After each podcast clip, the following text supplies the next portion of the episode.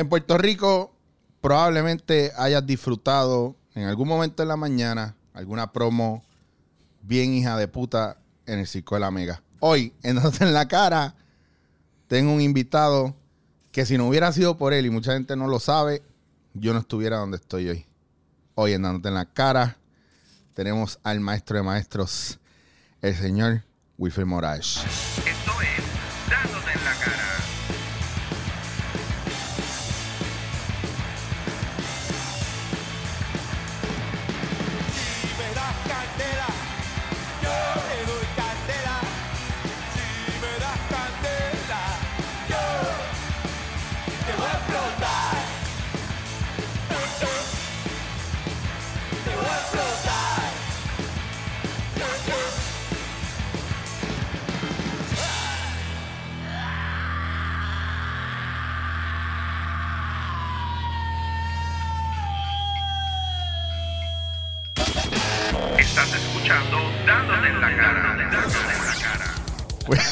Wilfred, uh, es el Es- estudio. pero- Estarle en la noche, Luis González. Pero de primera intención estaba sonando como locutora. eh, me, me da como con. ¿Entiendes? Me da la. Me da, me da como la tentación de arrancar en esa. es un vacilón. Tú eres un sucio. Tú, tú me acabas de hacer lo mismo que Toy Story me hizo, que la estaba viendo en el cine los otros días. ¿Cómo tú me vas a decir que una película como la de nosotros, la película de vida de nosotros, que es tan alegre, que es tan... Tú vas a tirar la única línea que por poco me hace llorar, cabrón, lo que acabas de decir al principio ahora. ¿Cómo vamos a arrancar así? Está bien, está bien que pase porque tengo que, yo tengo que soltar, yo te debo un montón, maricón. Mira, yo te debo un montón. Los días, las noches que yo, mira, y Carlito sabe, es más, yo voy a arrancar, vamos a arrancar con esto. Ustedes, ustedes conocen a Wilfred por Cholón, por Tito, por un montón de personajes, eh, por, por las promos del circo, eh, por mi abuela, que, que a mí me, me da un orgullo cabrón, que yo estoy en España, en Perú, en Colombia, y todo el mundo jode con, aquí se come vianda y arroz con habichuela, y yo digo, el que hizo esa canción es mi hermano. Mira, y para la mayoría de esos sitios que no, que no necesariamente tienen vianda integrado en el léxico de ellos, pues ellos creían que lo que decía, después yo lo decía con la... Pues el que no eh, sepa de lo que estamos hablando, pues quiere decir que tiene, mm, yo no sé, puede ser... Hay un gap generacional Sí. que no, que no vivió. Pero digo, eso está por ahí, en YouTube alguna vez te vas a encontrar Busca eso. mi abuela de Wilfred Morales, tú eras Wilfred la ganga. Y la- sí, eso tiene una historia larguísima. Por eso necesitamos como, como Como- cuatro episodios. necesitamos- Esto, esto, Muchos pu- seasons. pues esto puede ser versión extendida. Ya, ya, puede ser, puede ser. Anyway, pues eh, en la canción yo hago la voz parodiando la voz de una abuela y en un momento dice lo que dice Eric, que dice, aquí se come vianda y arroz con habichuela. Pero ellos no entienden vianda, así que en la mayoría de los sitios decían, ¿y esto que se... que que, que, que- que se- aquí se come mierda y arroz con... No dicen No, no, mierda. no, mierda, vianda, vianda. ¿Y qué vianda? Cuando yo explico a los españoles, son, tubérculos. Tuber- o sea, y entonces Ay. cuando está hablando aquí se come mierda y el tubérculo y es como, pues, hay una asociación que no sí, es muy saludable. como somos caribeños, somos... pues le metemos esa letra. Pues, pues mira, mucha gente no sabe, y voy a dejarla, no voy a poner ni mi- no voy a hacer ni mi tiro de cámara, voy a dejar los dos tiros. Está mucha- chévere porque yo estoy aquí, eh, mira, con- es- aquí estoy mirándolo a ustedes, pero aquí en verdad estoy disimulando y mirando el monitor. Me preocupa que me veo mantecoso por todo esto, pero después digo, y si esta gente baja en la cámara, me veo más mantecoso para acá abajo. Así que déjalo así, se joda, olvídate. Esto, esto- este programa es con sobrepeso. Literal. Pues hay mucha gente no sabe que cuando yo, yo conocí a Wilfred, lo que pasa es que uno de mis mejores amigos es cuñado tuyo. Bien brutal. Y cuando yo te conocí, yo me, yo metí, yo la metí de pata del mundo, yo la di, o sea, de cuando uno es bocón, chamaquito y naif, yo la di. O sea, yo metí la pata porque estábamos en ¿Pero Manis? Pizza. Sí, cabrón. La primera línea que yo tuve cuando me senté contigo en Manis Pizza, como que estaba Ever, estaba este eh, estaba está, bueno, estábamos los El cuatro, combo, los que estaba el combo. ajá, ajá. Y yo estábamos hablando de cosas puertorriqueñas así que eran bien mierda. Y yo, y yo me puse, a- yo me dije, ah, esa canción es una mierda, que era lo de mi abuela. y Ever decía, oh, y Ever le empezaba a echarle leña al fuego y decía, ah, sí, una mierda, de verdad. Y yo, ah, es una mierda de canción, qué sé yo. Y él tirándole leña al fuego, hasta que él me dice, pendejo, esa canción la hizo él. Y yo me paniqué. ¿Y sabes lo que me salió? Fue mirar a Wilfred y decir, pues esa canción está bien mierda. Cabrón, y, des- y después de ahí, es bien loco porque nosotros hicimos una conexión y una amistad, aparte Sí, por la mano. pizza y los sándwiches cubanos. Pero precisamente porque tuviste los cojones de, de mantenerte con la verdad tuya. O sea, ¿entiendes? Pero cagado. No importa, no importa, no importa, pero así yo te hubiera respetado. Así, by the way, yo Está cabrón. respetaría a los políticos. Si aunque, Claro. fuera, si aunque fuera cagado, se quedaran con su verdad. Pero si tú fueras. Eh, no, no empecemos a contaminar con No, eso. no, no, porque, eh, Pero está, eh, pero, eh, pero anyway, anyway, anyway, yo respeto a la persona que hace eso. La cagué, pero lo dije, pues ¿sabes qué? Lo dije. Pues tengo que, pues, La que cagué, voy- la dije. pero y yo estaba bien cagado, yo dije, este no me vuelve a hablar, pero al contrario, de ahí en adelante tuvimos amistad y aprendimos mucho, hicimos y, y- hicimos maldades con cojones, pero lo- a lo que voy a esto Yo no es sé si todas pueden tener. ah, yo- aquí- si este es el foro para revelarlas todas. bueno, yo, yo le Prende confesé el filtro. le- yo le confesé a Sara. Embuste. Sí, le dije a Sara, Sara, porque Sara Pastor y yo tuvimos que trabajar. Sara, este es el momento. Sara Pastor, actriz, o sea, pa- para ustedes una de las mejores actrices que, que tiene este país. Para nosotros, actriz, amiga, mamá y ahora, Ahora enemiga coach. mía, yo creo no, nah, no, embuste. no. Pues voy a hacer un para atrás porque para que no se quede chiste interno. Sara, Resulta es para ti. Pues resulta que, que en mi en mi teenager, en mis años de teenager, que, que ahí fue que conocí a Wilfred, llegó un punto donde yo cogía la línea sultana de Mayagüez hasta Cacú, que eran como ocho horas, bien cabrón de A Torrey, a Torrey, ¿dónde está Telemundo? Oye. y, y yo estaba esperando a Wilfred literalmente en el pasillo de Telemundo a que él entrara y, ah, pues vente, cabrón, qué sé yo, y cómo llegaste. Y muchas veces no tenía cómo volver y me tenía que dar en casa de Wilfred uninvited, cabrón. Y la Ah. paciencia que este macho ha tenido de tenerme ahí y de qué hago con este cabrón, no es, o sea, yo no tengo hijos, no es hijo mío y se vino para acá y cómo lo vi, o sea, yo Ah. nunca, yo nunca me sentí uninvited. Y este cabrón me cuidó y hubo momentos donde estuvo overnight grabando en Cacú y yo durmiendo en el estudio de al Qué lado. brutal, qué Y, y él mismo quedándose ahí y diciendo, tengo, tengo que cagar, me voy a coger un, un nap. Y, y yo amanecía y él estaba tirado en el piso durmiendo. y yo me acostaba en el otro estudio y cuando venía él estaba otra vez grabando. Y esa mierda y el poder entrar a, a las grabaciones de Bejuco y la manera en que Wilfred me incluía en el espacio, a mí me dio también una cuestión de seguridad y de reafirmar, yo quiero seguir haciendo esto. O sea, que, que nos vamos a quedar overnight aquí, cabrón, voy a toa. Que lo que tengo son seis pesos y vine en línea y yo no tengo teléfono y tengo que llamarle a un público. O sea, él me bajó muchas veces a Y por otro, por otro lado, yo me sentía eh, eh, revelándole una honestidad de tras bastidores que yo decía, si él se va a meter en esto, porque se nota que le gusta, pero si él se va a meter, que lo vea como es, Claro. coño, para que nada le sorprenda, pues, porque este tipo, tú sabes, y es, o sea, ahora que tú lo dices, inconscientemente es mi manera de ser transparente contigo, o sea, ya de- empezamos una amistad por unas razones Claro. y se cultivó y seguirá creciendo el, el re- el resto de las vidas que sean por otras razones. que es un viaje y mucha gente Eso no, es así. mucha gente no se lo imagina y está el factor, o sea, hubo veces que yo me tiraba para San Juan porque en mi viaje yo no llamaba a Wilfred ni nada, esa pendeja del celular de avisarnos y yo podía llegar allá y él, ah no, que Wilfred no viene hoy. Y yo me quedaba va- vagando por ahí con los demás locutores, pero ya me conocían por Wilfred. Y nunca nadie me, ne- me negó la entrada cuando era edificio en Cacú, encima de Humana, Telemundo. del mundo. Li- Literalmente. y seguridad. Yo, mira, vengo a ver a Wilfred. Yo, chamaquito. Y, ah, pues, Pero, anyway, adelantándolo a la, a la historia de Sara, un día estamos, que by the way, ese debe haber sido uno de los primeros ejercicios de, improvisa- de improvisación. Ese, ese y el del Alien. que lo vamos a contar también. Anyway, pues, yo no sé de dónde carajo sacamos que estamos hablando con Sara. Y yo, es que yo no, yo no recuerdo que nosotros nos hayamos siquiera mirado y hubiéramos No, no. dicho, vamos a decir que. No, fue una cosa orgánica, que es la palabra de Tú ahora. arrancaste y yo te seguí. Exacto, yo digo, sí. y- y- ah, porque alguien preguntó, ¿él es hermano tuyo? Y en el mismo momento yo dije, sí. No sé qué voy a decir después, pero lo miro y yo sé que este ya sabe que lo voy a mirar y yo digo, sí. Pero era la misma cara de, de, de Apple fue el que hizo la canción. Pues es una mierda. Como, no, es como no voy a tener filtro. Me voy- Yo, Era sí. Y, y no sé qué carajo voy a decir, pero como estaba gufiado el momento y mucha gente dice, hermano tuyo, yo no sabía que tú tenías un hermano. Eh, Y yo sigo por ahí, yo, yo tampoco.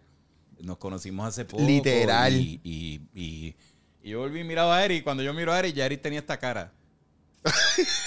y yo, ah, esto se jodió, esto se jodió, pero vamos a seguir por aquí. Cabrón, que yo me acuerdo que tú dijiste, no, porque es que también papi tuvo problemas con la mamá de él. No, y pues eso, no. eso, eso, Es- nos conocimos hace poco, porque papi lo vino a reconocer hace poco. No, no, la tiramos más deep todavía. Era heavy. dije, y, y papi como que no, o sea, no quería, no tenía, no quería nada que ver con él porque él es más oscurito, el color de piel es más Sí, cabrón. Y este, y este, este se tocaba los ojos así y todo. Y yo, no, papá.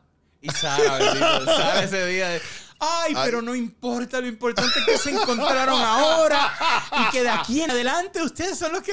yo, y la verdad, Sara, es que quedó tan cabrón. Que no que pudimos. yo no me atrevía después, yo no digo, me van a dar una ofe- A ti no, porque a ti te acabo de conocer, pero a mí me iban a saltar la cara de dedo. Pues yo, yo se lo dije por encima y yo creo que ella no ni se acordaba de eso o como que no le hacía sentido, pero me lo quité del sistema. Yo creo que ella ni ella no cae en tiempo todavía, que es la que pasó. Pero cuando me veas con, con los cuatro dedos marcados aquí, sabes que ese día se encontró conmigo. A ti no te van a hacer nada. El que tenía que. Anyway. Ay, pues, cabrón, qué risa. Eso en ese capítulo. Bueno, y estuvo lo de lo del alien, que Lo un día habían una habían unas muchachas de, de- que trabajaban ahí en Humana. en lo Yo, de- yo en, un- en algún viaje, yo, yo- oye, cuando me ves mirando para el otro lado, es que aquí, aquí tenemos aproximadamente como 150 personas. ¡Aplausos, gente! ¡Aplausos! Si no le ponen un efecto de sonido va a quedar tan tecato. Pero anyway, la cosa es que yo, yo no sé dónde yo había estado tocando y debe haber sido para allá, para, para cerca del, de la costa oeste de allá Estados Unidos. Y sí, yo creo que sí, porque yo creo que yo estaba en Nevada y cerca de, de- de- empiezan a vender un montón de souvenirs de estos de Área 51 y cosas. Entonces había un alien, si fuera un feto de un alien así todo doblado, en un pote Bien que cabrón. más real pieza de laboratorio no se podía ver. Y para acabar de joder, traía un sellito de Biohazard Sí. y un, un botoncito que tú apretabas y empezaba a prender como una luz roja dentro del pote. A mí eso me pareció Está genial. cabrón. Pues me lo llevo para casa. Y un día me lo llevo para la emisora, para Cacú. Y uno de esos días que Eric ah, ah, crachaba allí. Y entonces, pues, había unas amigas de nosotros que trabajaban en el mismo edificio. Y una de ellas era de Cabo Rojo, yo creo. de Cabo Rojo, que yo cogí con, pon con ella un par de Y veces. como Eric vive en Mayagüez, ¿verdad? Pues le iba a dar pon a Eric para allá. Pero ellas son, ellas trabajan con un plan médico. No, no demos, hasta Sí, que no auspicien no lo mencionemos. eh, eh, no, no, guarda eso para los auspicios. Y, pero ella es enfermera. Ellas conocen muy bien. Tan pronto ella vio. Ah, entonces para acabar los le damos una bolsita plástica como no muy cerrado. Que ojo, que no era, que no era por hacer la broma, porque no, no, era al- por alguna ocurrido. razón. No sé si era que tú te lo ibas a llevar y No, no, que yo sé. andaba, yo andaba jodiendo con sí. el pote del alien y todo el mundo lo miraba y como se ve, porque de verdad se veía bien, bien, bien real. Y todo el mundo tenía que ver cuando veía el pote. "Ah, papá". Y a todo el mundo yo le explicaba que qué duro, qué bufiado, mano. Lo que me costó fueron unos 9 pesos. Mira, y lo aprietas aquí todo el mundo. ¡Ah, diablo! ¡Ah! Un vacilón. Pero, enfermera al fin, trabajadora de la salud, así por la bolsita, vio el pote y vio el sellito de Biohazard. Y ella como que, mira, ¿qué es que ustedes tienen ahí? automáticamente, Exacto, automáticamente lo mismo, volvemos al caso de, pues esa canción es una mierda. Es como, es como no poder decir otra cosa que nuestra verdad. Y nuestra verdad era, diablo, esto fue la cara rápido. Sí, y yo miro a Eric y él me mira a mí y ella. No, entonces ella, ella cambia como quien dice, estos dos se traen algo. Y cuando lo abre y mira, el feto. Yo creo que primera intención ella pensaba que era un feto, un feto humano. Eh, Y, y entonces cuando mire, yo- nosotros empezamos, no, yo te dije, No, Empiezo, que yo te dije que no sacar, tú no tenías que traer eso para acá, no, pero que mano. pero yo lo voy a llevar hoy. No, no, yo, Yo, lo voy a entregar, yo lo voy a entregar. El cuento era que de un laboratorio de... Del colegio de Mayagüez, que bregaban con cosas de biología. Y ellos tienen una, una parte cerca al zoológico. Literalmente hay unos laboratorios que son de biología y de agricultura y todo eso. y que yo me lo había llevado ahí que yo, y que yo se lo iba a devolver a un profesor que estaba ahí. Y entonces ahí fue que le dijimos lo de que si me llevara a Cabo Rojo, pero no vas a montar eso en mi Entonces carro. mi guagua solo viaja, lo siento. Y nosotros, chica, pero, ah, pero no te puedo abre.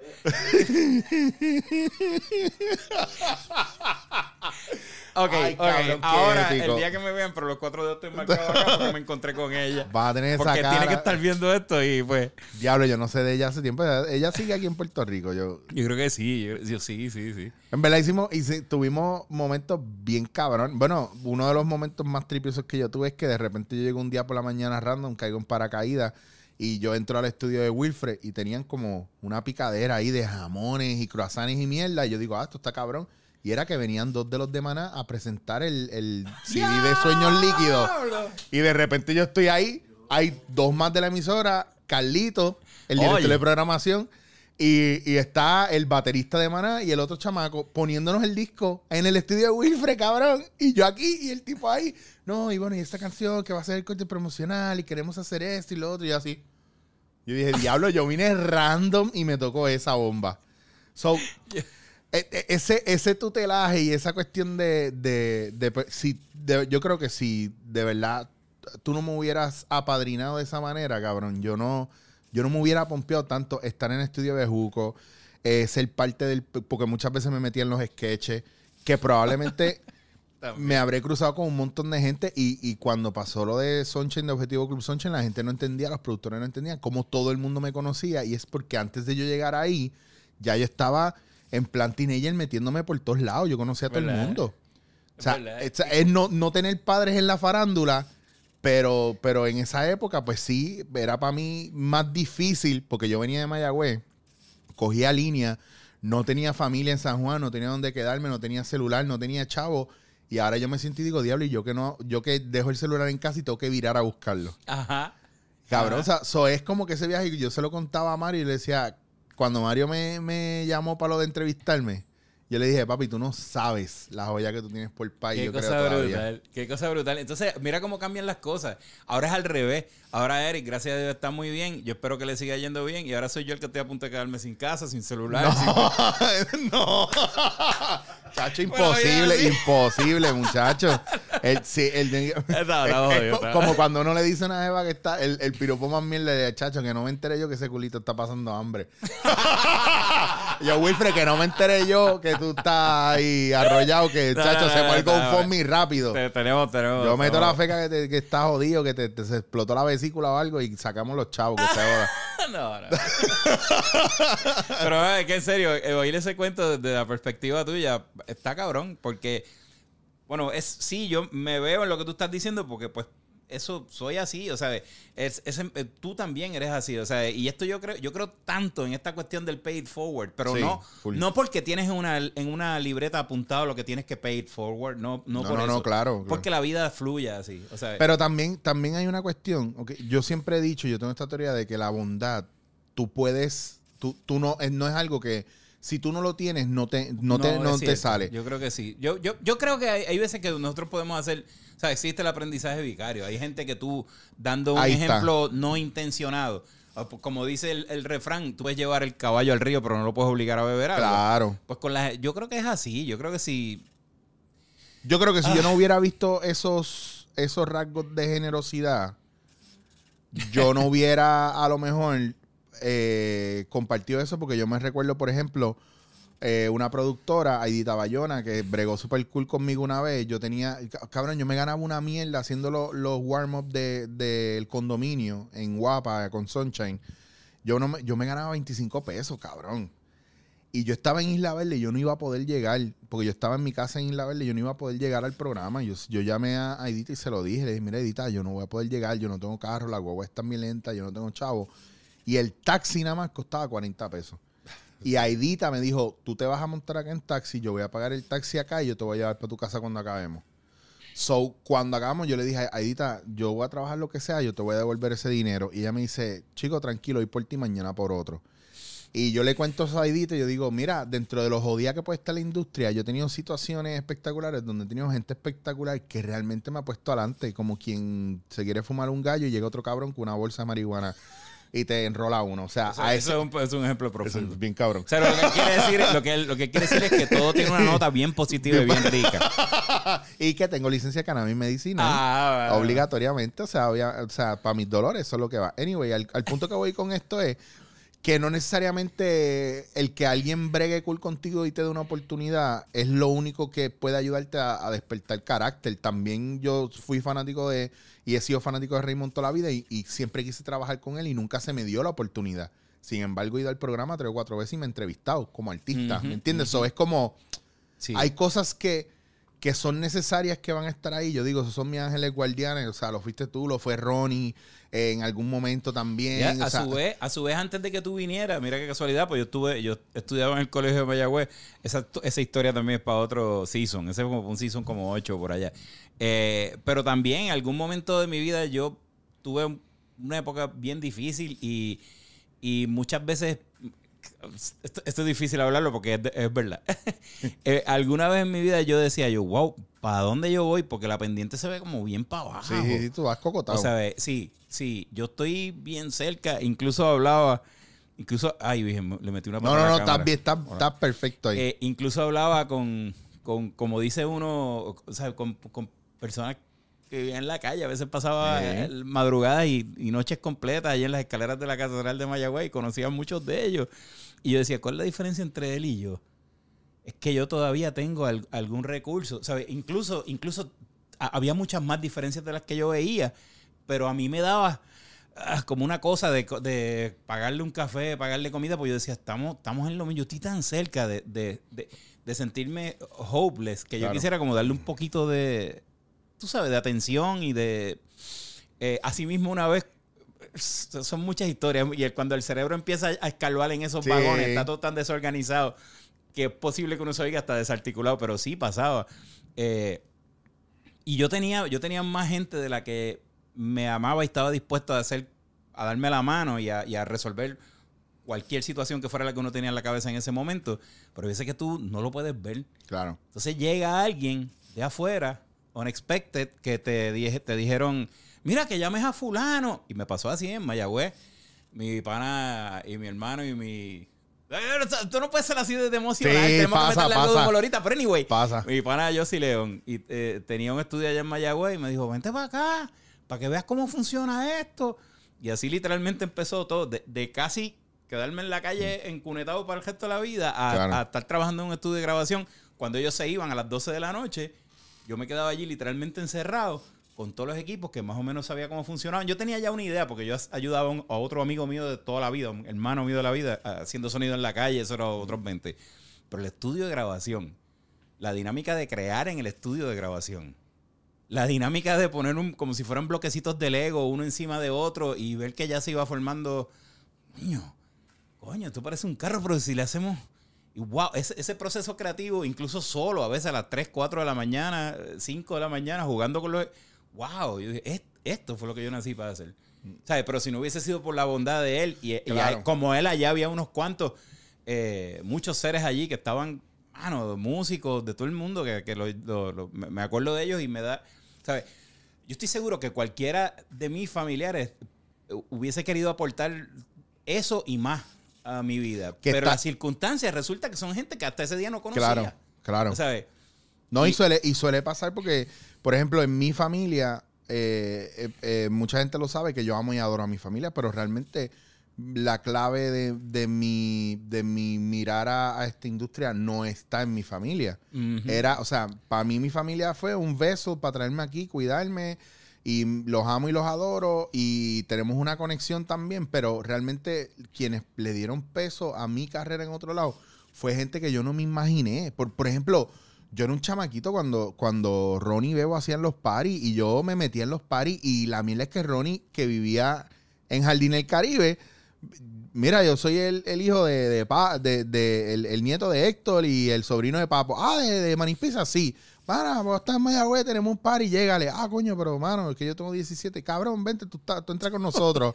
tú sabes. Y de repente ver ese mundo y, mano, y que, y que el cabrón viniera y me llamara y me, me dijera, mira, voy para allá esta noche, tenemos un par y si quieres te recojo. O sea, eh, gente que, ¿por qué? ¿Por qué tienen que hacerlo? Pero lo hicieron. El- el- Era otro, era otro Puerto Rico, yo entiendo, o sea, era otra Sí, cosa, otro sí. viaje. O sea, las redes sociales no estaban en su apogeo, era, era de, de sentarme a escuchar la radio. Y yo pasaba horas oyendo la radio, pero literalmente horas oyendo radio, todos los programas. Yo lo escuchaba por la mañana, mediodía, por la tarde, por la noche. O sea, no había break. No había break. Que, que era de encontrarse con la gente llamando por radio. En mi caso, cuando yo eventualmente empiezo a trabajar en radio y posteriormente en televisión y todas estas cosas de, de entretenimiento, eh, es curioso porque el apoyo de muchos familiares que yo quizás estaba ahí, te lo, te lo tenían, te tenían la mesa llena de eso, pero por razones las que fueran, pues uno no podía accesar a eso. No había, o sea, uno se sentía como bloqueado en un Sí. pequeño mundo. Y como dice Eric, hay veces que viene una persona y tiene la llave, maybe es la bondad, maybe es yo no sé ni qué es, lo que sea. no lo que sé, you sea, lo que sea que, que te lleve a hacer algo positivo por alguien. Un día, un 30 segundos. Tú no sabes cómo eso dentro de una persona se multiplica y hace una diferencia brutal. ¿Sabes? En la vida de esa persona, en la vida de las personas que vienen detrás de ellos. O sea, como, como el, el butterfly effect, es que le Sí, dicen. sí, sí, sí, es, es eso Eh, mismo. Es, Y entonces, pues, ¿qué, qué mejor? Porque para aclararlo, porque como esto se queda y, y es la verdad, ¿qué mejor prueba yo podía tener de que mi, mi familia todo el tiempo estaba ahí? De que cuando, después cuando yo decidí hacer lo que, lo que empecé a hacer, que no estaba en mis planes, pues todos ellos me apoyaban brutal y todo el mundo Claro. estaba ahí como, wow, chévere, va". Ellos siempre estuvieron ahí, yo no Mm. lo podía ver. Claro. Pero vi- tuvo que venir alguien que puso el destino de afuera, abrir la llavecita, para que entonces uno conectara con tanta cosa positiva y por ti, y pues ojalá yo no lo sepa y lo haya hecho por mucha gente más. Eh, pero igual hay, hay otros cuentos que a veces una persona te coge un mal momento y, como, y es como, wow, yo puedo haberle cagado la vida a este en vez de ayudar. Oye, Eso- oye, sí, también. sí, también ha pasado y yo no dudo que yo se la habré cagado a alguien en algún momento y nunca con la mala intención de... Porque, porque ese es el viaje. Cuando tú quieres Sí. joder a alguien, tú lo jodes. Pero cuando tú no quieres joder a alguien y hiciste algo que jodió a la otra persona y tú te enteras, tú buscas la manera de, Oh, de mano, resolverlo. Sí, sí, sí. y yo sí, creo que pasa en esta industria que hay mucho collateral damage en el proceso de crecimiento de... No importa de quién sea. No en la industria, Alguien no en la va industria nada más, en la vida en general eso puede pasar. Claro. Y, y- y a veces es bien difícil porque tú no estás seguro. O sea, es, es- es como romper un- una botella. y, y tú barres y tú chequeas todos los cristalitos del piso y dos semanas después te espetas uno en la planta del pie Bien porque cabrón. siempre queda algo que tú no pudiste recoger y uno quisiera, pero... Pero no puede. Anyway, si seguimos así, tu podcast se va a ir a una cosa Es que, existencial. eh, y, ¿sabes lo- pero es que lo que pasa es que, Wilfred, yo creo que te entiendas que de eso se trata. El podcast se llama Dándote en la cara porque, porque yo los temas que toco son bien diferentes a un podcast normal de preguntarte, mira, ¿y pues cómo tú Porque se joda, empezaste? vamos a darle, vamos a darle por Sí, favor. pero, no, pero ya nosotros cuando, puñeta, cuando nosotros nos sentamos, nosotros nos sentamos a verdad, profundizar. Es verdad, es verdad. Que se- eso es lo que, esa es la parte que a mí me gusta de esto y a la gente le gusta, ¿sabes por qué? Porque el público que yo tengo aquí es un público que está buscando la realidad, la profundidad, la apertura, el, crecimiento, el desarrollo, toda cuestión que tiene que ver con la autorrealización. Los, los podcasts que más se oyen de los míos, los episodios que más se han escuchado, por ejemplo, son con eh, panas míos que son astrólogos, eh, mi suegro que es Rosa Cruz, eh, Ricardo, que, que u- u- hablamos de temas existencialistas. Rosa de Cruz. Es Rosa Cruz, cabrón. Es posible que también mucha gente que lo esté viendo no sepa lo que- de lo que Sí, se pues, trata y, Rosa yo no, Cruz. y yo no lo digo porque cuando llegan al episodio yo pongo, eh, dándote en la cara, Ricardo Ramírez, yo no, yo no especifico nada. Si tú ves las descripciones, yo no pongo nada. La gente entra y ahí cogen 700, 800 eh, em, reproducciones y gente escribiéndome, diablo, ese tema estuvo cabrón. O sea, yo nunca, yo no estoy buscando, no hay una pretensión de yo... eh, Molusco habla sobre la Burbu, Paquiti, toma. Este, Wilfred Morales habla sobre si va a dejar el circo algún día. No, no, no busco ese, sensa- sa- ese sensacionalismo. Es de tú a tú, tú sabes. Y me Pues, gusta en- porque la en gente ese que traigo caso, es bien en ese personal. caso, en ese caso esta es la, la introducción más larga de la historia. Bien cabrón. Porque ahora es que, ahora es que El perreo combativo acaba de comenzar. Y ahí tiro el intro del programa.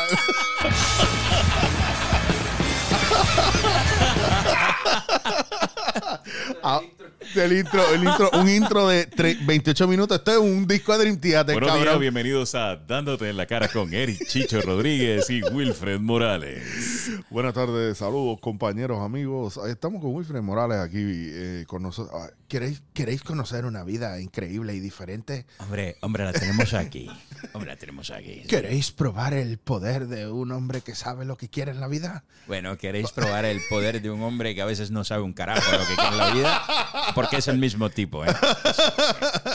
Joder. Wilfred, y en ese viaje, tú, tú que eres un prodigio de la música también, y no digas que no, cabrón, no digas, este. venga, de Bueno, Milton. prodigio, Claudio, es un prodigio literal de la música, pero yo- a mí me gusta la música, yo la amo, la he Cabrón. tratado de hacer y soy... Tú le metes al bajo, pero de manera estúpida. ¿Cómo tú vas? Yo a veces me siento como un estúpido. O sea, está tan cabrón que yo venga a escuchar una odia promo de, de esas promos de la mega y, esa, y esas parodias que este cabrón hace que se la saca de la manga. Yo he estado en ese proceso y lo he visto sentado frente al, al teclado en esta posición con el monitor al lado en esta. Es verdad. qué, qué sucio era así, así, mira, mira. Porque así, en ese viaje y, y oyendo ahí. ah, Y yo me acuerdo cuando tenía el as- ese viaje, cabrón, y cuando tenía el estudio con los monitores acá. Sí. Loading, loading, loading, loading. La- Y verlo Es- producir, pero mira, cabrón, así, pa, pa, pa, pa, pa, una cosa brutal. Y muchas, muchas veces me ha pasado, o sea, yo no, eh, aclaro, no es falsa modestia. Ah, Yo disfruto mucho más eh, ver productos de otras personas que lo que disfruto el que yo trabaje, porque así es. es sí, así. pero tú tienes una capacidad y una generosidad que te permite valorar el trabajo de los demás. Definitivamente, yo no. Pero, pero yo como, por ejemplo, no solamente como pana, sino como, como fanático, espectador o escucha de lo que tú haces, cabrón, a mí me sorprende y yo te escribo, yo escucho las promos, veo las promos, y yo te escribo y yo digo, cabrón, escuché la promo tal, eres un anormal, estás cabrón. O sea, Tita es otra que me dice, no, para el show que yo haga, Wife tiene que hacer la música porque Wife está cabrón. Tita. O sea, nosotros, cabrón, tú tienes un corillo de fans de entre los que estamos que sabemos de cosas más técnicas, que sabemos lo que tú haces y lo que tú das, es el viaje, porque estás cabrón. Pero yo recuerdo también verte tocar y verte en shows y con la banda tuya, con los muchachos, en los llameos. Pues estás estupidito, cabrón. No vengas a joder. yo Bueno, te no, no sé, bajo, mano, es que me gusta mucho. Ese, ese bajo, teclado, ¿qué más tú tocas? Eh, Entonces. Mario, para colmo, tienes a Mario, que es una bestia también. Los otros días vi un video de él, Raining Blood, de Slayer, y yo digo, ¿qué? Sí, sí, sí. Y el nene, pero mira qué Pues, cabrón. A mí, a mí este tipo, ese- estamos hablando de mi hijo, ese es otro, ese es otro problema aparte, eso es otro season más. Este, sí, y tú sabes, yo, yo, decía, yo siempre pajeaba con que yo digo, el día que uno tenga un hijo, coño, para enseñarle todas las cosas que uno sabe, para sentarme con él, y, y lo tuve. Mm, varón, mm, ah, le gusta la música. mm. Yo me veía en mi paja mental, yo me veía nosotros dos sentados de frente con un instrumento. Ah, pues haz esto. Eso que tú estás haciendo. Ah, y me veía en ese taller. Nunca ha habido break. ¿En nunca serio? ha habido break. Absolutamente nunca. O sea, maybe en los primeros, en los baby steps más elementales que tú te puedes imaginar, igual que pasó con mi papá, ¿sabes? Todavía es la hora que, que se tú nos no- acaba la vida y yo no, yo no he grabado nada con que él. tú no te has tirado un Rafael José y Juanpi, cabrón. No, mano. papi, un, no. un- un Gilberto Monroy, Glenn Monroy. Sí, no, no, mano, no, no, todavía no, no. no, no, hay que eh, no, no, no, porque para que tú veas cómo es la cosa, porque son caminos como que empiezan en ese puntito específico, pero de pronto hacen así y se, se- ¿sabes? Yo soy fan de mi hijo porque lo veo. Pero- cuando, cuando sube cosas, porque. O cuando entro al cuarto y dice, óyete esto. ¿Y cómo carajo tú llegaste de no saber qué hacer con una guitarra a esa digitación y a esa cosa? ¿Y cómo tú llegas? ¿Sabes? Claro, eh, ahora hay muchos tutoriales en YouTube y hay un montón de cosas, ¿sabes? Pero reconozco, reconozco sobre todo la energía esa que tiene ese ser humano que aún si no hubiese habido videos de YouTube lo hubiera hecho como quiera. Bien cabrón. O sea, y todavía es la hora que no se graba. Yo digo, tipo, es hora de, de, de dejar- es, hora de hacer lo que yo no hago. Porque yo soy uno que soy fanático de todo el mundo, pero nunca Pero- hago nada para mí. Sí, y, si, eh, y si ustedes ven, yo he, o sea, yo he visto a Wilfred Morales tocar y coge ese bajo y está estúpido. O sea, cuando yo te digo estúpido, y eso que él vive frente a un teclado, porque yo me imagino que tener el MIDI ahí Sí, para darle y hacer el trabajo es mucho más fácil. Pero cu- cuando usted ve a este macho con un bajo al frente, o sea, es estúpido. O sea, La- es estúpido. Y es- gracias. Y es bien, es difícil, es bien difícil recibir palabras No, así. pues te jode, pues te difícil, jode. es bien difícil. Pero igual, este, para poder llegar de punto A a punto B, ha habido muchos amigos, mucha gente que yo admiro. Soy fan de, soy fan de todo el mundo. Cabrón, esto no es, esto no es, esto no es Ever metiéndole al airdrome en el Millennium Falcon, cabrón. O sea, esto es real. Está hablando de mi cuñado, que es uno de sus mejores amigos de Yo- toda la vida. Pero lo jodía tanto. Mira, si usted está perdido en este podcast, lo que pasa Eh, es, sí, lo que sí, pasa es que, que Wilfred y yo tenemos años de amistad. Tenemos y más anécdotas que si nos hubiéramos criado juntos Claro, en la misma casa. es verdad. bien difícil explicarlo todo porque se pierde el chiste. So, hay una complicidad y unas cosas vividas y está, está bien cabrón. Y, y somos los creadores del verdadero Sushi's Life. Oh, sushi. Sushi, no is sushi, life, sushi is life. Exacto, exacto. Cuando Wilfrey y yo vamos a comer sushi, el mundo... No has ido a Crazy Sushi, Es cabrón. verdad, esa, esa me la deo. Y Crazy Sushi está, y, y yo no estoy, no es una promo gratis ni nada de eso, pero la gente sabe que a mí me gusta Crazy Sushi porque eso, que eso el sushi es como un burrito, cabrón. Es enorme. En vez de su- sushi, que suena como. Debe ser un socio. O sea, vas a una, pero estúpido, cabrón, Sí, pero estúpido. sí. Y a, a mí me tripea porque, Más, más grande y más. o sea, lleno ma- que lo que él describe, una libre pan. literal. Anyway. Eso tenemos que darle. Pues, Wilfred, hay un montón de cosas em, que, que la, la gente no sabe en ese proceso creativo. Yo recuerdo haber hablado contigo muchas veces que, que llegaba a un punto donde, donde no necesariamente tú dijeras, pues mira, a mí me gusta esto, pero no necesariamente eso era lo que tú habías pensado que era lo que ibas a hacer el resto de tu vida. Eso es así. Entonces, hablamos la polémica de el problema de, de cuando tú sacas mi abuela, que resulta más exitoso que la escuela, porque es una parodia de eso, y por ahí en adelante un montón de cosas que es como el Golden Touch. O sea, el Rey Midas en este proceso de producción todavía no hemos encontrado una persona realmente que se te para en ese aspecto. Hay gente buena. Diablo. Sí, no, no, no, yo te lo digo. Oye, aquí esto es dándote en la cara y yo Me hablo estás así. dando en la cara. Porque está brutal, porque es el viaje de... de, de- de- a mí me gusta eh, traer gente que realmente yo considero brillante, porque hay mucha gente brillante que le da un tono bien diferente o, o le da como que un upgrade a lo que mucha gente ya tiene. Entonces tú, dentro del trabajo que tú haces a nivel de producción, eh, por ejemplo en el circo, tú le das un giro brutal que cuando yo escucho a Funky hablar de ti al aire, obviamente, o a Gangster y eso en el momento, se nota la sorpresa genuina de, diablo, mano, este cabrón la puso en la China con esta mierda, como saca este Eh. cabrón eso ahora. Entonces, es, es- es una, una mamadera al aire que, que ellos no se están dando cuenta que se Not nota que es genuina. Not Es- intended. not porque nunca. Nunca. Este, yo, y yo agradezco mucho eso porque eso a la vez abona al, proceso creativo. O sea, a veces es incómodo cuando uno empieza a hacer ese tipo de cosas y es uno solo en, en cuatro paredes mirando así los, los botones y no, no, se te ocurre nada. Este, pero de pronto hay veces que algo que pasó hace tres días y un comentario que alguien hizo, de pronto te- eh, eh, suena así literalmente.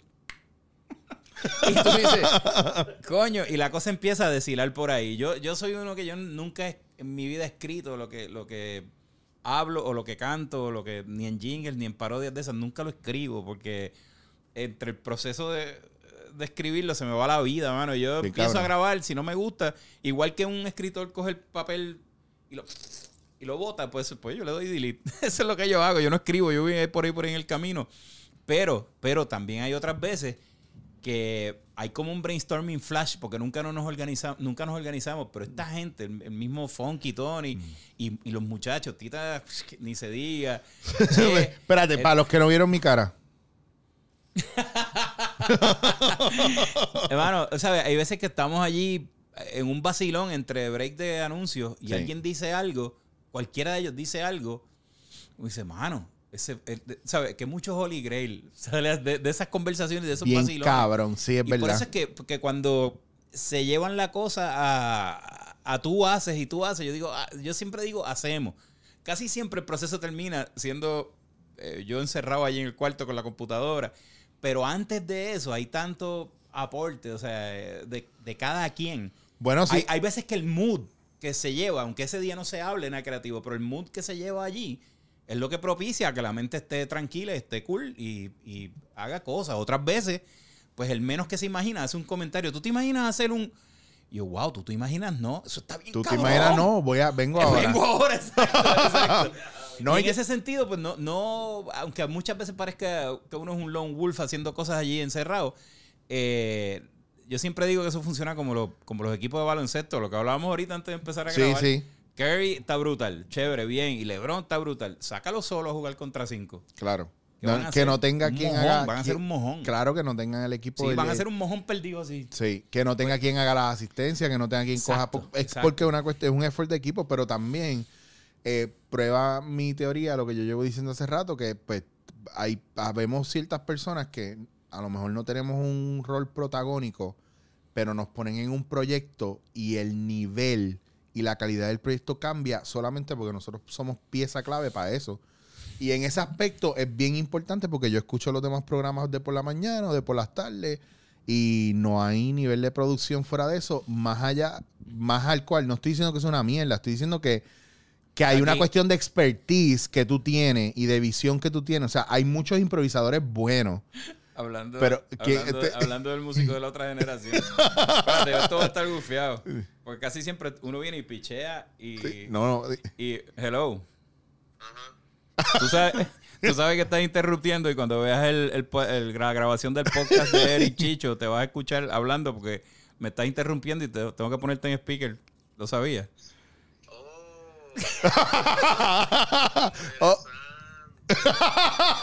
Pues yo no sé si estás oyendo, pero bueno, nada, te, te puedo decir al aire que te amo y que hace no hace ni 20 segundos que estamos hablando estamos hablando de de, ti, yo creo. me- medio podcast se fue en eso. es, es- es todo un honor estar en las bocas de dos titanes de aquí del pueblo de Puerto Rico y pues igualmente los quiero con cojones a los dos Los dos te queremos con cojones, yo un poquito más. Dale, te llamo cuando acabemos. dale Te amo, cabrón. Bye. Qué chulo. ¿Qué pasa, Anyway. cabrón? Lo puedes editar si quieres. No sabe por ahí, Giovanni Vázquez. Te quiero. Cabrón. Y Giovanni me quiere a mí igual, ¿lo viste? ¡Qué cabrón! Oh, Giovanni. Giovanni. No vuelvas a decir que te quieres tirar para gobernador porque donde estés te voy a buscar y te voy a dar una carga de palos. Pero ese, ese te quiero me llegó al alma, cabrón. De verdad. Ay, Wilfer está cabrón. Mira, pero hay un punto, es, es que está bien brutal, hermano, porque yo hablo, yo hablo de estas cosas y de, de- del viaje que nosotros tenemos de, de creativo. Y es porque nosotros también sabemos pulir o sacarle lo mejor posible a las cosas que tenemos. Nosotros eh, convertimos el error en oportunidad, usualmente el error de otros. El de otro, porque los míos. Eh, eh, todo, para nosotros, todo lo que hay ¿Qué suma. cosa cabrón eso que acabas de decir? Es verdad, el error en oportunidad. Sí, Sin eso es embargo, los míos, yo suelo cargarlos como los dinosaurios que tenían así como una cresta así que hasta el rabo. Yo me los espeto en la espalda y sigo andando con ellos. Debo parecer eso mismo, un estegosaurio de eso. Bueno, pues, si te digo yo, lo- a mí con, con todas las metidas de patas que yo he dado, yo todavía, a mí me sorprende que yo todavía esté vigente en un mundo que A mí evoluciona me sorprende tanto. que yo esté vivo. con todas las metidas de pata que yo he tenido. Y, he metido tanto la pata en mi vida que yo no sé, con dos nada más. Dude, si yo hubiera tenido cuatro. ah, eso es otra cosa. Otra- Bueno, Sí. pero ah, nos pasa porque, eh, mira, yo viví en la calle en Nueva York. En algún momento tuve mi, mi intento fatulo de quitarme la vida. Me caí en unas depresiones Yo creo que eso alguna vez lo hablamos, pero Sí. yo también. O sea, claro, entonces llega un punto donde todos caemos en un proceso que es bien difícil. No sé si es porque llegamos a un void donde lo que vemos es un hoyo negro al frente, un hoyo negro abajo, un hoyo negro arriba, a derecha, izquierda, como a vuelta redonda. Es como estar en medio de, de un limbo existencial. Y uno dice, pues si yo apago el switch, todo el dolor y toda la mierda se acaba. Pero entonces somos tan cabrones que pensamos en los demás. Eso es No, así. pero ¿y cómo va a No, pero no somos cabrones. Esa es la esencia. Eso es lo más importante. Claro. By the way, es un pequeño servicio público en el medio de esto. Lo que hemos- los que alguna vez hemos estado tan perdidos, que hemos eh, pensado en Contemplado, por lo menos. la vida o hacernos daño en el medio de una depresión, de un de un sentido de esos de game over que a veces se le mete a uno en la cabeza.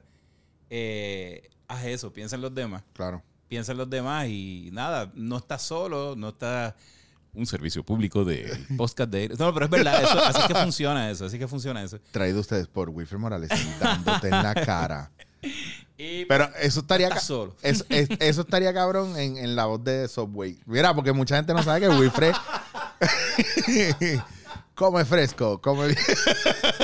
No, pero no, no, no Puedo, no puedo juntar las cosas, pero no puedo juntar las dos cosas. pero- Tú te imaginas, tú te imaginas. El nuevo sándwich de Subway relleno de Chicho y Wilfred. Con, Mide 35 millas de ancho. con toda la rica mostaza que tú quieres. Ven y pruébalo. Y Está cabrón porque yo, mira, dentro de todos lo los seres- interrumpí. Somos dos ADD, aquí dos ADHD. que Es que les digo, usted va a estar perdido y está genial porque estos somos Wilfred y yo en un día que salimos a comer o en un brincando de temas así normal y hace tiempo no nos juntábamos. ¿Verdad? Nos Está- vemos, El sí, up lo estamos haciendo al aire aquí. literalmente nos vemos si yo llego y ahora te voy a ver más porque los martes y los jueves yo voy a estar a, a las 9 con Danilo desde temprano eh, trabajando la producción de lo que de, lo- de grabar lo que viene después de los No HP. te ponga, no te ponga a llevarte la maquinita de café a hacer café allí. No te ponga. Oye, pero una coladita de vez en cuando en la cafetería, eso va. Uh, oye, oye, esto es fakeado. Yo, te- yo lo tengo al lado de acá, así, así, así. Como, como si lo estuviera mirando, pero en realidad él está aquí. Acá. Sí, pero cuando me dio el shock, pues yo digo, tengo que aparecer la cámara como que lo estoy mirando, así que, ¡guau, mano, tú! Tú que estás aquí, cara, estás por allá. Así que, brother, que es la que hay. Ah, chócala, chócala, chócala. ahí. No, eso no nos quedó. Ahí, ahí, ahí. ¡pac! Quedó Resalda. pendejo. Todo- Carlito, esto no va para Viaje. ningún lado. Aquí lo único que falta, que me dijo que venía en algún momento, no hoy, pero aquí lo único que falta es Carmen Lubana, cabrón, Pero- ya está. No sé por qué ella acaba de tirar ese comentario. Porque eres un cabrón, porque lo, lo, lo traes, pero dice, no viene hoy. ¡Ah! Ah. ¿Qué clase de amigo uno se gasta, pa? Mira, lo que pasa es que yo voy con calma. Yo, tú tienes que hacer mi día tour. Haz tour, haz lo que tú tengas que hacer. Cuando tengas tiempo, tú vienes, que son 15 minutos. No importa, pero estuvo en casa y no estuvo en otros podcasts. Ya está. Va a es estar en el lechente seguro, pues obligado. Pero eh, Fíjate, y yo que estaba por decirte, ¿por qué no hacemos el podcast juntos? entre... Eh. No, no tiene que ver con que le hayan mencionado a ella. Yo te no, no. iba a- No, yo creo que debemos, debemos hacer Ese un día, podcast. sí, día. no, obligado, obligado, es Aparte que mira, hay un Mira, Carmen, lo que estamos planeando es que por primera vez tú sientas lo que sintió un Whopper. Dos panes gorditos. es un pedazo de carne finito. Ya está. By the way, con la marca de la parrilla bien marcada. Oye, ¿verdad que ya ti- oye, tienen lo- ¿Te acuerdas que estaba saliendo con, con los trajes de baños que estaban Yo no me enviándole? vestida. No, pero ahora le estuvieron enviando. espérate, espérate, espérate. Yo tengo algo para esto.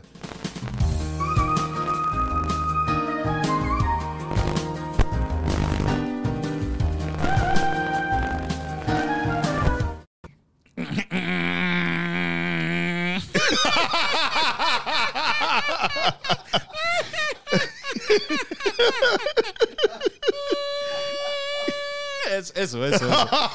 Cualquier cosa que yo diga que no debe haber Wow. dicho fue que ellos la. Mira qué clase, cabrón. no sabíamos esa parte.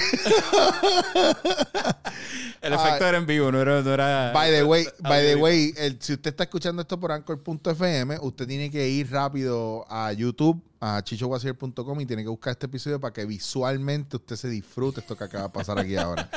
Majayo parta.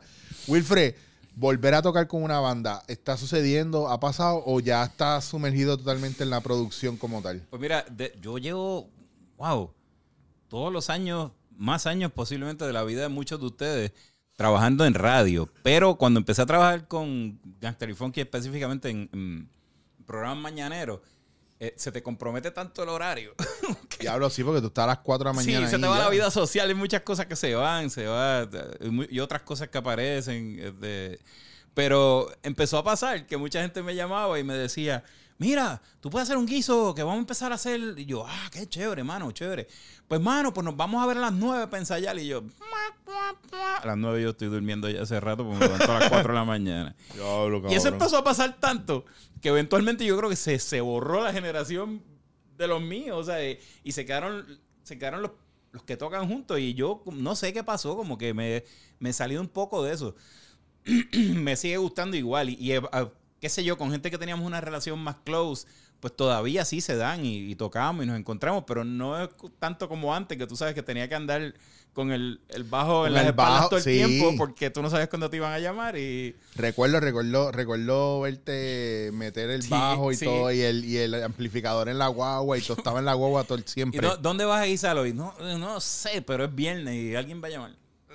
eso, eso pasaba Ah, mucho sí. antes. Pues no estoy tan, tan en eso, pero la música, o sea, es lo único. Y no, y no quiero sonar mal agradecido con la radio, porque la, sea, la música es mi pasión, la radio es mi vida. ¿Sabes? La, la radio y el, y el entretenimiento, sobre todo detrás de las cortinas, es mi vida, mano. Y digo sobre todo detrás de la cortina porque en algún momento me tocó al frente también. Eh, que tampoco descarto, pero no lo visualizo como, como, como pasando diario, así como antes. No, no, no digo que no. Es que de verdad como que no, no lo visualizo. Este, pero lo único que yo nunca dejaría de hacer, de hacer, así no me pagaran, así me costara, es la música. Diablo, eso está bien brutal porque cuando, cuando vienes a ver, y en este caso que era la próxima pregunta, eh, ¿qué harías tú si no estuvieras haciendo radio? Porque tú sí haces voiceovers eh, y, y yo siempre me he preguntado por qué Wilfred no tiene su, su compañía. O sea, de la misma manera que Sunshine tiene manteca, eh, tú con tu pop, nunca, nunca has vislumbrado eso o, o es que sencillamente ahora mismo no es. Mm, m- maybe Porque, ahora- porque mira que yo sé de un montón de gente que, ah, pues sí, yo estoy trabajando con Wilfred. Ah, mira. Y cuando me encuentro a este, el hermano de Antonio Fornaris, Ah, que es una chulería de tipo Chacho, también, brother. Que yo sé que ha trabajado contigo un montón de cosas. pues, e- ese tipo, son gente que son bien talentosa, bien brillante, trabajan mucho todo lo que es el medio de voiceover y la gente no sabe que hay una carrera de voiceover heavy o una industria de voiceover aquí en Puerto Rico bastante heavy. Lo que pasa es que es bien tight. Eso a mí es que Es cerradita. sí, y, y seguimos buscando cosas y cuando las destapa yo digo, wow, porque eso a mí me fascina también. que está bien cabrón. Esa cosa de, de la, de la locución comercial, pero más que la locución comercial, el voice acting. ¿sabes? Mm. Hay veces que tú estás leyendo el, el anuncio más retail, como le dicen Claro. ellos, eh, que son los especiales de fulano de tal, o sea, qué sé yo qué, no te lo pierdas, 21.95, qué sé yo qué. O sea, Pero ahí hay como una, una Ay, actuación que te la arranca de las entrañas para interpretar el texto que estás leyendo. Esa jodienda a mí me encanta. un mano, proceso de matización de, de- de la Eso a mí me emoción. de la, bueno, sí. a mí me, me encanta y yo nunca entendía o nunca sabía por dónde meterme y me, dio, me dieron la oportunidad de lo de Phantomville, de la serie animada ahora Ah, que estoy mano, con sí, Gladius, que sí. estoy haciendo el personaje del fantasma en estúpido, inglés ahora y digo me, yo, eres un estúpido. y me vuela la cabeza. Que va- pues tienes que ir para allá, coño, cuando tengas un break. Please. No, vamos a hacer algo. Sí. Cuando tú tengas un break, que tú salgas del canal, eh, de, de la emisora un lunes o un miércoles, que son los días que yo me Ah. estoy reuniendo con el equipo creativo allá, llegar a Gladius para que te den el tour y para que tú veas lo que estamos haciendo. De. Aparte, para que le den unos hints con la cuestión del cuarto de audio que están tratando de hacer, porque están bien perdidos. me oye Yamil, me bota. chévere, mano, Pero, pero es una chulería porque es una gama diferente y, y- y están pasando cosas bien nítidas con relación a eso. Y a mí que me gusta toda esta cuestión de, de los voiceovers y todo eso, el poder haberme comprado la, cons- la consola, estoy preparando la oficina, you never know si a la larga, donde no me ha juqueado nadie, me termino juqueando yo mismo, ¿me Sí, entiendes? Porque aquí una cosa que él tiene el país es que son cosas, es por palas también, que tú tienes que conocer Sí, tu eso, gente eso un poco. sí. Hay veces, hay veces que hay unas piñas deliberadas, pero hay otras Claro. veces que son otras pinches, unas piñas circunstanciales. No es que tú quieres dejar a nadie fuera. No, no, Lo es que que se forman esos grupos de trabajo. Claro. Que Carlitos, que es uno de los que está allá eh, para el otro lado. Para los que no saben, Carlitos Lyon, que ustedes saben quién es. Sí, pues que tú que haces unas cosas, entonces de pronto un día nos juntamos a hacer algo y tú te encargas de una cosa y Carlos se encarga de otra y fulano, o sea, no es que uno hace una piña para dejar a nadie fuera, es que se forman No, no, unos no. grupos Es de que, trabajo. y, y- y el ambiente es tan agradable que a veces es bien difícil tú decir, ah, voy, voy a meter a fulano sultano, entonces entra fulano y sultano y la energía cambia. Es como que, "Oh, so, Exacto. eh, no, hay que sacar a fulano y sultano de Sí, nuevo. sí. ¿Qué ha pasado? Igual, Yo igual hay unas piñas que son un chojo de cabrones que lo que hacen es parar el codo todo el tiempo. Eso pasa también, pero no, no, bueno, no es el caso de nosotros. Que esas piñas son como cuando yo entro a un mosh pit que yo no empujo a nadie, yo pongo los codos así. Y tú te vas a dar en algún sitio, tú te vas a dar con mi codo, cabrón, porque yo, no hay estaba, yo break. estaba en par de concert que yo veo el revolú y se fue del mosh pit. Y yo los miro así y yo digo, cabrones, que ustedes suerte tienen, que yo no voy para allá, ¿verdad? Porque yo me lo imagino así, como cuando uno se mete en un pasto así, que como antes, que caminamos y corríamos por los pastos. Claro. Que, que cuando mirabas para atrás estaba todo aplastado así en el piso. Literal. Así yo los veo. Yo digo, si yo quiero ir de A a B a comprarme una cerveza, ustedes se joderían tanto. En verdad. Cuando esos cabrones empiezan a correr, a brincarte encima y, Sí. te- y se encuentren con este. ¡Pa! ¡Pa! Me pasó, me pasó. En Barcelona me pasó un par de veces. Wilfred, yo no, no, honestamente, yo no, no encuentro. Es la primera vez que yo no sé darle dirección a una entrevista, porque no es una entrevista, era un get together, literalmente lo que yo estaba haciendo contigo aquí. Y, ahora- Este- el- y ha Ah. lo más cabrón es que yo sé que no tiene mucha forma. Yo sé que estamos como, No, es, como cuando la gelatina sin estar fría se sale del molde, que es como un jebulú y se convierte, se mete por aquí y sale por allá. Es eso mismo. Mala- Eh, sí. No, No, mala no, carajo. Esto es lo que es. esto es lo que somos. Sí, O sea, usted está viendo que como la gente que ve por la ventana y estás viendo y no sabe lo que está pasando, pero ahí. ligándonos. Es como el último chat del gobernador, o sea, no, no se entiende un carajo, What? pero Wait, hay dos o tres cosas. Bueno. ¿qué, qué dice? Eh, quiero hacer cualquier cosa menos hablar mierda. Cualquier cosa de política, así sea lo más interesante y lo más asertivo, es hablar mierda. Mala mía. Bueno, podemos irnos por ahí también, pero diablo, No, no. No, yo honestamente me el ah, último chat del gobernador. el último chat del gobernador que hizo un hype cabrón y de verdad no era de- Esos son, esos, eso, eso estuve leyendo porque obviamente ahora todo es redes sociales. La, la- yo antes de buscar las páginas de los periódicos oficiales, Redes voy al streaming de, de Instagram y claro. Facebook. Este, sí, eso estuvo brutal. Ese, y eso. el- ¿Qué fue lo que hizo el hype? ¡Wow! ¿Qué, qué tema brutal nos jala porque es lo que está pasando. En este momento que estamos grabando aquí, eso es lo que está pasando. Claro, entonces se aguanta todo para esperar a que suceda algo que después no, no llena la expectativa de, Y eso, de lo que debería ser. Y eso, y eso, eso lo tiró este, esta eh, Una periodista. Sandra Rodríguez, que se llama, ¿verdad? No me acuerdo. Anyway, anyway. Este, eh, pero pasó que ella como que tiró este teaser el día antes y le elevó las expectativas. Wow, qué cosa tan asquerosa y tan morbosa tener expectativas de algo tan desagradable y tan fuera de lugar. Claro. Pero ella sin querer lo hizo. Entonces todo el mundo estaba esperando esta super bomba. Eh, a mí me jode porque se dividió tanto la opinión ahí. Entonces empezamos a comparar el primer chat con el segundo chat. Pues, So, ya se, ya Lady, si no desvirtuó. hecho- si no hubieras hecho el teaser, eso no pasaba. No estoy diciendo que tú tienes toda la, la responsabilidad porque, by the way, es tremenda periodista. Es una periodista de tres pares. Y su carrera y sus cosas no se pueden juzgar por eso. Pero yo creo que ahí se paró en la cascara bien brutal. Sí. Y pues y eso fue lo que pasó. Y entonces el segundo chat, y lo- tú leías cosas en el streaming. El segundo chat no merece ni popcorn. No, el segundo chat también está bien, Está bien, cabrón. Lo que está pasando está bien, cabrón. Lo que pasa es y el que- segundo chat viene a con fucking confirmar lo que ya sabíamos, Ya maldita sea. Y la miel es que es de antes, Oh, dude, que pero- es más jodido también, que es de, de, de casi un año atrás. Anyway, Mira. mencionaste el chat. Sí, no, había que hablar de eso. Wilfred, pero hay, es que hay un montón de cosas que están pasando ahora que yo creo que tienen que Wow, ver. O sea, hay un, un peso heavy también para la clase artística eh, involucrarse en estas cosas. Yo sé que también tú eres una persona que eres bien opinionada en ese aspecto porque tú en tus redes, por mucha gente no, como, como a lo mejor porque estás tras bastidores, yo creo que no tienes más gente encima de ti. Pero tú No, sí no, te no lo expresas. busco, no lo busco tampoco. Tampoco, claro. Digo, y no es que menosprecie el, el- el poder de lo que son las redes sociales. Claro. El poder de tener una red so- social con do- dos millones de followers. No es que subestime eso. Then again, no es lo mío. Claro. Me- incluso yo siempre he dicho que yo no tengo redes sociales, yo tengo antirredes. Hay muchas cosas que yo escribo, que le escribo porque la siento. y no es nada cute como para que, para después de publicar esto, tener 30 followers más. Lo que puede pasar es que Claro. tenga 100 menos. Yo estoy consciente, pero para bien o para mal, pues eso es lo que somos. Y bueno, Y, lo, y somos lo que somos y seremos lo que seremos y por ahí para abajo. Coño, Wilfred, de verdad que gracias un millón por, por compartir con, conmigo aquí. Hemos llegado loco, mano. Yo- a una hora. Se nos fue una hora en la jodera y 40 minutos de intro. O sea, literalmente esto es un disco de Dream Theater.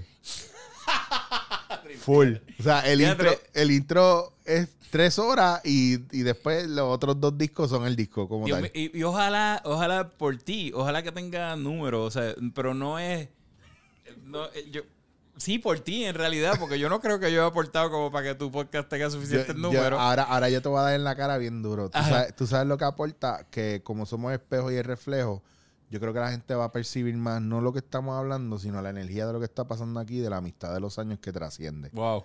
Que ahí te jodí bien duro, lo sé. Sí, ¿no? Me- ahí mira, me dio en la cara. Y, y el viaje dándote en la cara, yo creo que va más allá de, de uno estructurar una entrevista. Yo creo que es más un compartir, porque la gente que ha estado aquí son gente que yo no traigo por traer. O sea, son gente que de verdad invito y que agradezco mucho que saquen de su tiempo para sentarse conmigo aquí.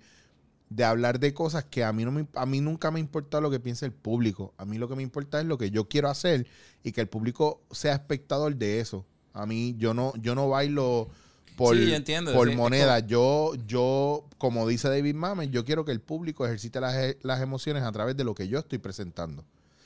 Y eso es otro viaje artístico al cual yo me tengo que sacrificar. Yo, mi sacrificio es no tener a lo mejor la cantidad de followers que tiene otra gente, porque hacen lo que los demás quieren, sino tener mi grupito que me sigue que me escucha, porque saben que el contenido de la calidad es humano y es de verdad. Y eso es lo que hay aquí ahora mismo. Toc, Y- toc, toc, toc. Para, y Carlito- están, to- están tocando la puerta. Bienvenido a la tienda de los podcasts y el mundo de las redes sociales. Eh, ¿Cómo se llama usted? Eh, Mi nombre es Eric Rodríguez, Eh, gracias. ¿Dónde usted quiere llegar, Eric? Mira, con que me dejen llegar aquí donde está todo el mundo a llevar las cosas que hago, me, me parece genial. Ya- Eh, ¿Y ya? y ya está. ¿Y usted no está dispuesto a, a- enseñar las nalgas ni nada de eso como no, para... eso no va a pasar si ya yo enseño las tetas to- todas las veces que he podido y no me las compran. Yo, sí que, yo sí que he enseñado teta, cabrón. ¡Wow! Pensando en eso, un día podríamos hacer un podcast topless. Vamos a hacer. O sea, Oye, lo que pasa es que yo sé topless, bueno, sí, a, a nosotros le aplicaría el claro, topless. ahora mismo yo, yo tengo más tetas que Elena. Aquí, mi, mi pareja. Yo creo que yo tengo más teta que Carmen Lubana. oh, Carmen, te estamos Con esperando. te las hiciste, eso es un reto. Eso, Es ahí un está. reto y yo tengo la cinta métrica ya. Vamos. ¿sabes? yo voy a mí. Wilfred, cabrón. Yo te adoro, cabrón. Coño, Wilfred, gracias a un millón. Yo no te, no te voy a preguntar si quieres dar tus redes sociales para que, para que te sigan, porque no, yo creo que no hace falta. Pero No, bueno, igual, igual la, la puedo dar para que tú entres y digas, ¿qué carajo es esto? Y te salga, puede ser. Y- y por el yo- morbo, por el morbo. y- pero, pero genuinamente, genuinamente, yo, yo agradezco, yo agradezco la humanidad, mano, a, a favor, en contra de lo que uno sea, a favor, en contra de lo que uno piense, a favor, en contra de la cara de uno. Porque muchas veces, o sea, yo, yo la agradezco, mano. Siempre quédate en contacto con lo que eres. Es lo que. Y sí, pues, Morales Wilfred. Yo lo que tengo es Instagram y, y Facebook. Pero yo creo que ya todo el mundo, todos nosotros lo que usamos es Instagram, es lo que nos pompea. Instagram es la que es, sí. Facebook me lo pela bien duro, mano. A mí también me lo- y leerlo a veces es difícil, pero ah, qué sé yo, a veces por ahí, en, Facebook todavía tú te puedes meter y, y sentarte a escribir. Muchas veces yo no lo uso para necesariamente escribir algo que yo pienso que mucha gente se va a identificar. Es como, a veces funciona como la válvula de presión de una olla. Ese es el momento, el, el momento que la olla empezaba. Ese soy yo escribiendo 20 pendejadas en Facebook. Bueno, Eh, usted- ustedes pueden escuchar a Wilfred, eh, no directamente en el circo, pero sí las promos que usted escucha y todo lo, lo- la, eh, las parodias y todo eso son de Wilfred, son de la mente de Wilfred, creada pues por un colectivo y de ideas que él, como buen improvisador que es, recoge y la y hace de, de la basura que hay por ahí o de lo que a nadie le importa, él hace gloria con eso. Eso es parte del trabajo del improvisador, convertir el error en oportunidad, eh, aprovechar todo el entorno y que todo suma. Y eso es parte de lo que, de lo que tú haces, cabrón. So, psicólogo mío, si me estás viendo, voy esta tarde para donde ti, porque cuando él dice, es- es- él dice que el proceso es coger eh, la basura que hay por ahí, y cuando yo me pongo a pensar que mucho de lo que yo cojo para improvisar es de dentro de mí, estoy pensando ahora que estoy lleno de basura. así y yo así, Y, pues una mierda. y así Eric y yo cerramos un círculo de maltrato, de amistad, eh, donde Eric me admira y yo lo admiro a él, pero todo empezó él diciéndome que lo que yo hacía era una mierda. Hoy lo está haciendo otra vez. Y, lo más cabrón es que tú ama- jamás ha salido esa palabra de ti para mí, que es lo más cabrón. So, siempre, voy, siempre voy a agradecer ese momento y arrepentirme de ese momento. Pero no, yo no- eh, puede, puede que alguna vez yo haya visto algo que tú hayas hecho que creo que es una mierda, pero como yo lo, incluso como lo proceso, si no lo digo, yo, yo digo, yo digo, es Diferente. distinto. Estoy dándote en la cara. Mira. No, acá- en serio, en serio. Mi, mi hobby favorito es ser fan de todo el mundo. Coño, de pues mis por, compañeros de radio, de mis compañeros alguna vez de televisión, de mis compañeros músicos. O sea, yo no sé cómo...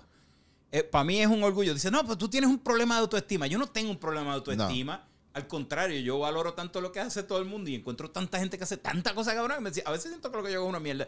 Pero eso no es autoestima, eso no es autoestima baja. Yo sé, yo sé que a veces uno hace cosas que uno mismo las oye un par de veces y uno dice, coño, no grabo nada, no tengo archivo, no nada. Yo no. A veces gente me habla de, ¿cómo una vez tú hiciste? Y yo, qué bueno si tú te acuerdas, porque yo no. pues yo creo que esto es una constante evolución. O sea, eh, eh, hacemos este podcast mañana y tiene otro tono y hablamos Bien de brutal, cosas sí, que nada que ver. Lo verdad. hacemos ahora mismo, borramos ese, eh, y va a salir otro bien distinto. No es nada. Qué chulo es estar vivo y, y, y tener logros y cagarla y arrepentirse y querer, desear y no lograr. Que, qué rica es la jodida vida. Señores, pues yo no voy a decir más nada. Yo creo que aquí acabamos entonces, Wilfred. Gracias a un millón. Acabamos. Esto, esto fue dándote en la cara. Déjame mirarte para el lado según la cámara. Muy bueno, gracias, papi. Pues hermano, a ti, a ti, brother. A ti, mi hermano. A ti. Dándote en la cara.